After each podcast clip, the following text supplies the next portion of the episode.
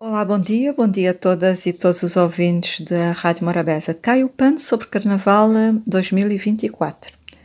De parabéns estão todas as pessoas que trabalham afincadamente para trazer beleza, emoção, fantasia e música às ruas das cidades. Autênticos heróis do cotidiano que não se cansam de nos surpreender com os seus milagres. Aceitar fazer o carnaval é um compromisso de pessoas de barba rija e que nutrem um amor incondicional pelo carnaval.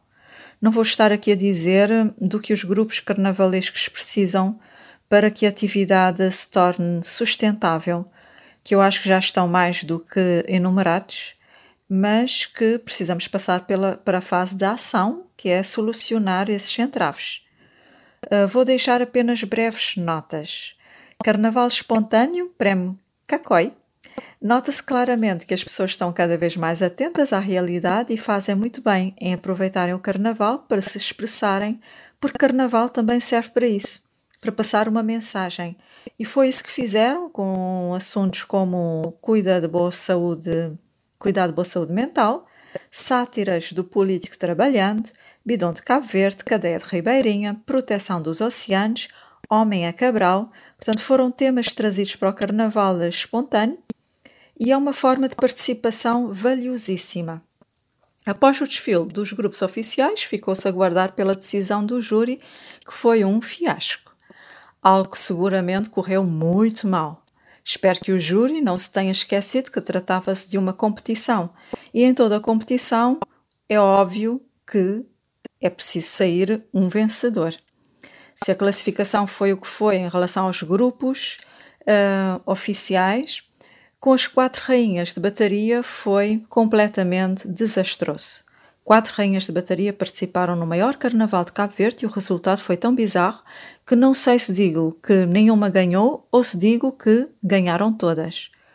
Muito bem estiveram elas em recusar o absurdo.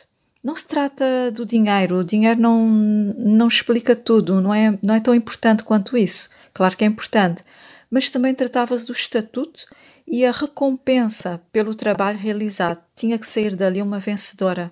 É inadmissível isso. O Carnaval em São Vicente não é uma brincadeira, envolve muito dinheiro, desgaste, frustração, sacrifícios e o júri não esteve uh, à altura.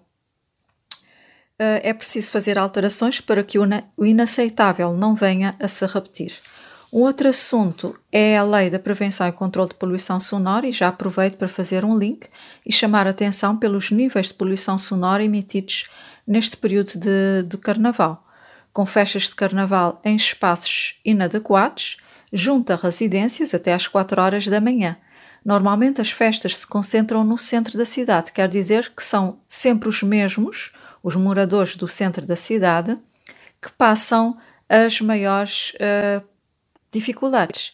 Desde sexta-feira até terça-feira, a partir das 4 horas da manhã, é que consegue-se dormir no centro da cidade. Isso é desumano e é uma coisa assim, é um escândalo.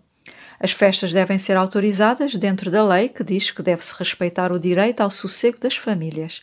Sendo assim, uh, não percebo porque é que as festas são feitas de qualquer maneira, desregradas, provocando sofrimento e perturbando terceiros e achar-se que está tudo bem, quando é um sinal de incivilidade e de falta de consideração pelo outro e pelos seus direitos. Todas as atividades devem ser planeadas no sentido de não perturbar terceiros. E, uh, e já agora eu aproveito para falar da notícia de que várias entidades alertam para a urgência da revisão da Lei de Poluição Sonora de 2013. Acho que não há leis perfeitas e todas as leis podem ser, podem e devem ser melhoradas. Mas melhorar as leis sem melhorar a liderança do país, de pouco ou, nada uh, servirá. Uh, é só repararmos na quantidade de leis que temos e que, e que são violadas pelo governo, pelas autarquias e até pelos fiscais que não fiscalizam. Não há nenhuma lei que esteja blindada a maus políticos detentores do poder insubordinados e que atuam à margem da lei, desvalorizando o fato de estarem numa democracia e num Estado de direito. Todos nós temos que estar submetidos às leis e devemos obedecê-las.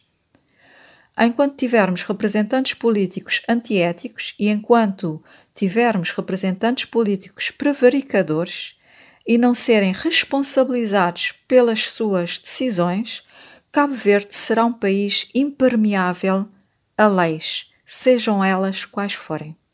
Porque as leis precisam de homens dignos e honrados para as executar. E onde é que estão? Uma boa semana.